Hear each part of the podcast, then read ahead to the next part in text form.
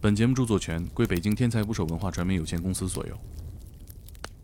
啊，所以说，一个死人的指纹出现在了一个头一天被杀的小女孩的脖子上对，面。这小女孩就刚死没两天，对那这个可太诡异了。对啊，真是聊斋啊！打捞最带劲的职业故事，这里是天才职业，我是猛哥。我是克林，今天就是上周五预告的周一，周一哎，我们答应给大家的重磅节目，就在今天，这期节目是一个猛料。猛料，为什么这期是猛料，克林？因为它相当的猛，哎，因为这个职业特别的稀少，对，它对抗的是中国智商最高的罪犯。对，我们以往的关于罪案、关于警察的节目里面，我们可以知道，其实大多数的杀人案啊都是冲动杀人，嗯，现场会留下很多很多的证据，那就没有人掩盖现场吗？就没有人在现场做一些毁坏证据的行为吗？肯定有。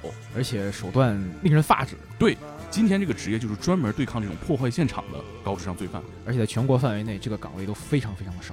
他们就是痕迹检验师。这位痕迹检验师就是《天才捕手计划》踏雪寻痕系列的作者刘神隐。嗯，本期节目我们就请来了痕迹检验师刘神隐和踏雪寻痕系列的编辑郭亏嗯一起给我们讲讲这个系列十五万字故事里面最精华的一个小时。其实他讲这些故事，其实还是有所顾虑的。他本来是拒绝的， 但是软磨硬泡、生拉硬拽、威逼利诱，三下五除二，我们就拽着他给他录了。可能我们听不到他真实的声音。呃，对，因为我们做了一些处理，嗯，嗯，因为这个工作对隐私的保护的要求也比较高。对，他这一期讲的两个案子，我觉得就特别有代表性，非常绝。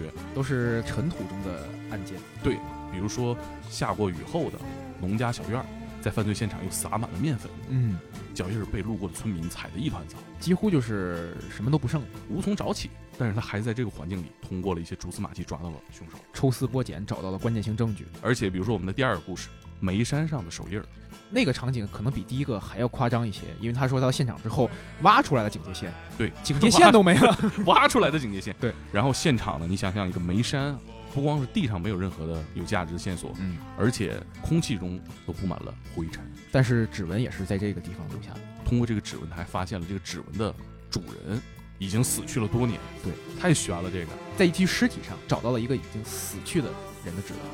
那我们就一起来听这一期吧。嗯，具体的收听方式，大家到“天才捕手 FM” 公众号回复“猛料”，我们来给你一个路径。然后呢，我们猛料也是不定期更新。嗯，只要我们找到了我们觉得精彩的、足够猛的料，对我们就会以付费的形式跟大家交流。对，这个价格呢，这个也不贵啊，啊，这是一瓶饮料的钱。对，如果你喜欢天才捕手 FM，如果你喜欢这个选题，请支持我们，嗯啊，请我们喝瓶饮料，嗯， 猛料换饮料。